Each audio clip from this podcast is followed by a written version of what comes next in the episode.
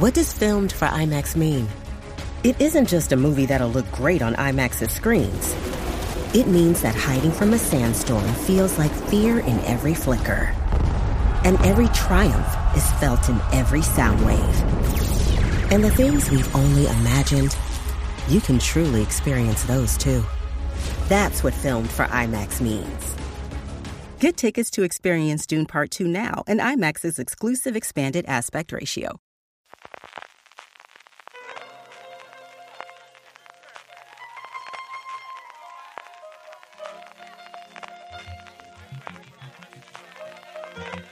Estás escuchando Fuera de Series con CJ Navas.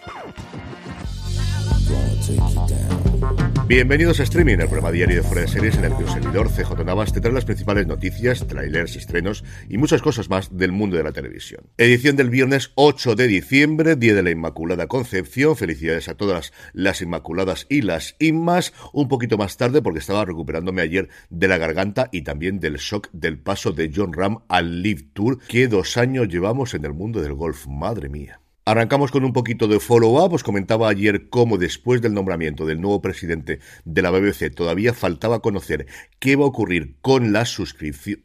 ¿Qué va a ocurrir con la subida de precios que pagan todos los británicos por tener acceso al canal público? Pues ya se sabe que van a subir, pero no van a subir tanto como esperaba la propia BBC. La subida final será de 10,50 libras al año, lo que hará que cada británico tenga que pagar por poder ver la BBC 169,50 libras anuales. Y la noticia venía acompañada de unas declaraciones de la secretaria de Cultura, la ministra de Cultura, para que nos entendamos, Lucy Fraser, que decía que la forma de financiarse de la BBC tiene que ser totalmente reevaluada, que el funcionamiento actual a través de este pago que tienen que hacer todos los británicos es una cosa anacronística y que tiene que replantearse en este nuevo mundo. La BBC sacaba un comunicado diciendo que esto va a afectar gravemente a sus presupuestos para producciones durante el 2024. Como os digo, marejada a fuerte marejada se avecina en la BBC en los próximos tiempos. Hoy tenemos una sorpresa navideña. Don Jorge Navas, ¿cómo estamos?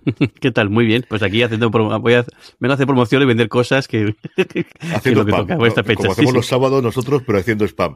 En la Sin ningún tipo la primera presencia que tienes en streaming, que también es una cosa de estas curiosas. Yo creo que sí. Pues sí, creo que sí. Porque bueno, es un que haces, tú y a veces pues algún audio que coges de entrevistas y demás, pero sí que por lo general haces tú, no solamente mía, sino que en general creo que que haya algún invitado en, en, este programa. Sí, tendremos que ir cambiando esto y haré hacer alguna cosa de entrevistas, alguna cosa así los, los fines de semana o de cara al viernes. Jorge, cuenta a nuestra querida audiencia todo lo que has estado preparando en la tienda fuera de serie durante estas semanas. Pues tenemos un montón de, de, novedades. Por un lado, tenemos nuevas colecciones, tenemos en concreto tres colecciones. podría decir el nombre de las colecciones, pero mejor decir las series que rendimos homenaje, que al final lo del el nombre de la colección solamente me quedo yo. y, ya, mucho mejor decir el, nombre. Tenemos tres colecciones, el como decía, eh, homenaje. Eh, una homenaje a The Voice, la serie de Prime Video que adapta el, el, el cómic de Garcenis y de, y David Javison, ahora ya convertido en franquicia y en serie bandera de, de, de, de, Prime Video. Bueno, con una colección que lo que hacemos eso es el logotipo de Boat eh, International, que es la empresa que está detrás de todo, de todo, de todo lo que tiene que ver la, la serie. Ahí lo podéis, lo podéis ver con el logotipo y bueno, tenemos de todo. Tenemos eh, camisetas, eh, el, tazas y luego pues también los, nuevos productos, tanto un blog de notas como también una gorja que la verdad es que creo que ha quedado bastante, bastante chula, que luego lo comentamos los nuevos productos. Otra colección más que la, la de librería Fell, que es un homenaje a Good Omens, la, la serie que, también eh, que, adapta el, el, la novela de Terry Pratchett en, el Gaiman, que lo que tiene es la imagen de la librería de Aziz Rafael, el personaje que, que hace que interpreta Michael Sheen y que bueno que es el centro además de, de toda la de, de, toda la trama, sobre todo en la segunda eh, temporada. Y luego por último, la que yo creo que era más esperada, Dalton's Ranch, es decir, el nombre que es nuestro homenaje a Yellowstone, también la serie convertida en franquicia de Terry Sheridan con el logotipo del, del, del gancho, igual en, en, camisetas, también lo tenéis en, en, en, en y también otra serie convertida en, en franquicia, a los, las, series que también mismo están y que se pueden ver en Sky Time, como las que están por venir, que parece que van a ser también alguna que otra. Y además, Jorge, de todas estas colecciones, igual que de las antiguas, lo que hemos hecho de cara a estas navidades es hacer una serie de packs con descuentos para regalar o autorregalarse, que es una cosa que siempre digo yo. Sí, tal, cual, aprovechando también estos nuevos productos, las cosas y, los blogs, pues hemos hecho eh, varios packs para cada colección. Depende un poco de cada, cada colección, porque en algunas hay unos productos y en otras hay otros, pero bueno, de casi todas hay dos packs. Uno con tres artículos, por lo general siempre es una camiseta y o una gorra, o bien una taza y una, un blog, o en algunos casos es, en lugar de blog es, la taza o, es la gorra, y luego un pack completo, pack completo que, que, incorpora todos los productos que hay de cada, de cada colección. Y bueno, eso, en función de cada, de cada colección, el pack eh, de tres artículos son entre 20 y 25 euros eh, algunos y los packs completos entre 40 y 45 euros en función de la cantidad de, objetos que tenga. Así que, como os decía, como regalo, como otro regalo, perfecto. Como si os gusta una serie o si conocéis a alguien, tenéis alguien que sea fan de una serie en concreto, seguro que con esto salís del paso y quedáis eh, la mar de bien. Sí, y además pidiéndolos de aquí durante la semana que viene, os aseguráis que os llegan antes de, Navidad y Nochebuena. Ya la semana siguiente puede ser un poquito más complicado, pero pidiéndolo hasta el 15, yo creo que a la gente le llega sin problemas con el, los servicios de mensajería que utilizamos habitualmente. Sí, por lo general tarda 24 horas, si es un sitio un poco remoto, sí que tarda un, poquito más, pero bueno, vamos por nuestra parte a hacer todo lo posible para que llegue a, lo antes, pero todo en Navidades, todo se, ya se en el puente, con, mm. se ha retrasado con el Black Friday, con el puente también, y en Navidades pues siempre hay un poco de acumulación, pero bueno, que por nuestra parte eh, vamos a intentar que, aunque tardéis un poquito en pedirlo, que llegue antes, pero bueno, si, si hacéis con tiempo, mejor que mejor, seguro. Pues don Jorge Navas, que ha sido un verdadero placer y volvemos a hablar el domingo. Mentira, porque ya hemos grabado el programa del domingo. pero vamos, que volvemos a, hablar el domingo y a comentar toda la actualidad de Fuera de Series. Si algo tenemos que encontrar para grabar, igual hacemos alguna cosa, no te digo todas las semanas, pero cada 15 días o cada mes para todos nuestros suscriptores de Fuera de Series Plus. Igual podemos hacer un comentario de cómo ha ido el mes y de las cosas que estamos haciendo, que yo creo que puede ser una cosa chula y mm. podemos comentar. Así que lo hablaremos estos días e igual para finales de diciembre, primero de enero, podemos hacer una cosita así, pues cada 15 días o una vez al mes. Un beso muy cuídate muchísimo. Un beso grande. Hasta luego. Y después de esta sorpresa, hablando con Jorge, vamos ya con el resto del contenido de hoy. Arrancamos con los nuevos premios Sentinel, unos premios que instauró Norman Lear y que caprichos del destino se dieron el mismo día en el que fallecía a los 101 años el popularísimo creador en Hollywood. Los premios son una cosa muy curiosa que estableció Norman Lear hace unos 20 años que reconocen a guionistas y productores de televisión por su representación de temas actuales de la sociedad. Por ejemplo, había un premio para la representación del aborto para Julie Wong por un episodio de Grey's Anatomy, otro de representación de la inteligencia artificial para Tara Hernández y Damon Lindelof por Mrs. Davis, uno de representación de la diplomacia para La Diplomática, lo recibieron Deborah Kahn y Anna Hagen, u otro de representación de la salud mental que recibió Esto te va a doler, la serie de la BBC. Evidentemente, la gala se convirtió finalmente en un homenaje a Norman Lear que había fallecido esa misma mañana. En cuanto a nuevos proyectos, Netflix sigue apostando por sus realities, que recientemente le están funcionando muy bien, y han encargado a la productora de El Juego del Calamar, El Desafío, hacer dos adaptaciones de Surviving Paradise, que aquí se conoce como La llave del paraíso, una en Francia y la otra en Alemania. Surviving Paradise no ha tenido desde luego a día de hoy tanto reconocimiento como otros realities de Netflix, pero está claro que apuestan firmemente por él. Es un programa en el que a 12 concursantes les prometen que van a tener un retiro dorado en un resort de lujo, y cuando allí se encuentran que sí, eso es cierto para la mitad de los concursantes. La otra mitad tienen que vivir prácticamente en la jungla y competir para poder llegar a ese paraíso prometido que es un resort moderno. Y por otro lado, la PBS y la BBC vuelven a colaborar en una nueva serie dramática llamada Miss Austin. La serie estará protagonizada por Kelly House, a la que vimos en Bodyguard, y Rose Leslie, de Juego de Tronos, y a la que dentro de poco veremos de nuevo en la segunda temporada de Vigil, y reimagina la relación entre Jane Austen y su hermana Cassandra, contando la relación de las hermanas y tratando de ver por qué Cassandra decidió quemar dos tercios de las cartas que en su momento le mandó Jane Austen y que siempre ha sido la principal fuente de información sobre la autora que han utilizado todos los biógrafos y toda la gente que ha estudiado a Jane Austen. Cassandra, como os digo, decidió quemar, parece que en torno a dos tercios de las cartas que conservaba de su hermana, no se sabe ni por qué las quemó, ni por qué decidió guardar ese otro tercio, que es lo que han podido utilizar los académicos. Kelly House interpretará a Cassandra y Leslie interpretará a Isabela, una amiga de Cassandra que está a punto de perder su casa tras el fallecimiento de su padre. La serie está basada en una novela de Glyn Horvir con el mismo nombre.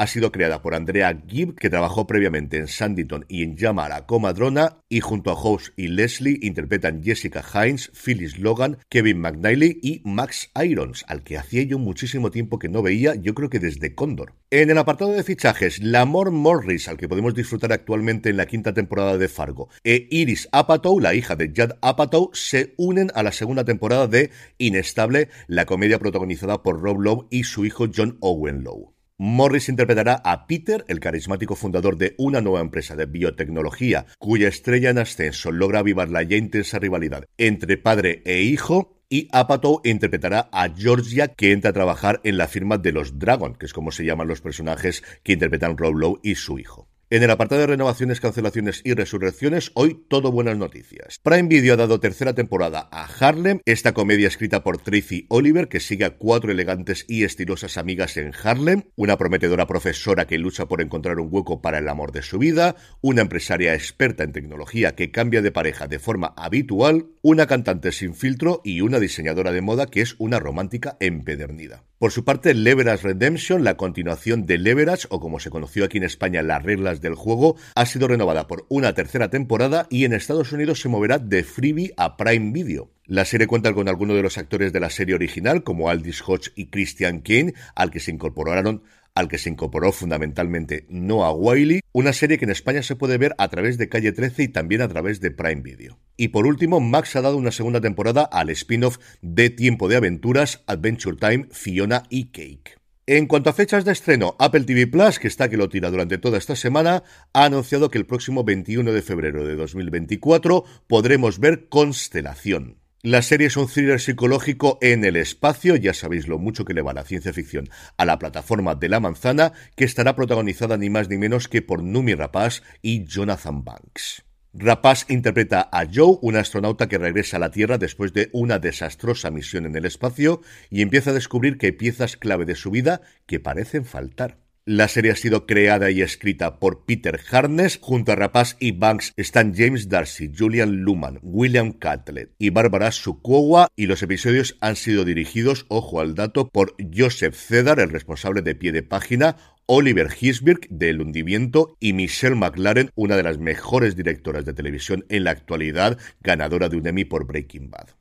La serie se estrenará, como os decía, el próximo 21 de febrero. Se emitirán tres episodios, como es Marca de la Casa, y a partir de ahí un capítulo semanal hasta el 27 de marzo. Por su parte, Radio Televisión Española ha anunciado que Los Misterios de Laura regresa dentro de nada, la semana que viene, el 13 de diciembre. Ocupando el hueco que ha dejado Cuéntame después de la emisión de su último episodio, podremos ver en dos semanas consecutivas las dos nuevas películas de Laura Lebrel, el 13, como os digo, Laura y el misterio de la novia que esperó demasiado, y la semana siguiente, el día 20, Laura y el misterio del paciente suspicaz.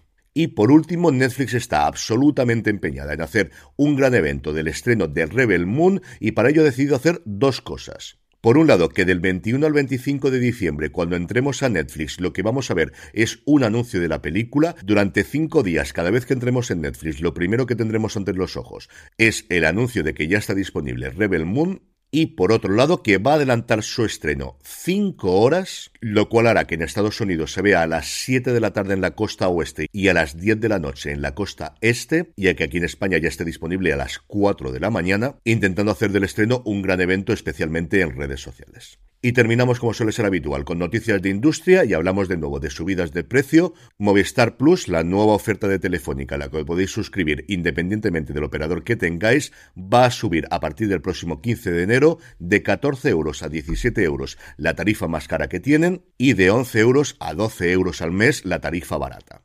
Eso se suma a todas las subidas de tarifas de Telefónica que ya habían sido anunciadas previamente durante el mes de noviembre y que son las tradicionales. Telefónica lleva ocho años subiendo sus precios el 15 de enero año tras año.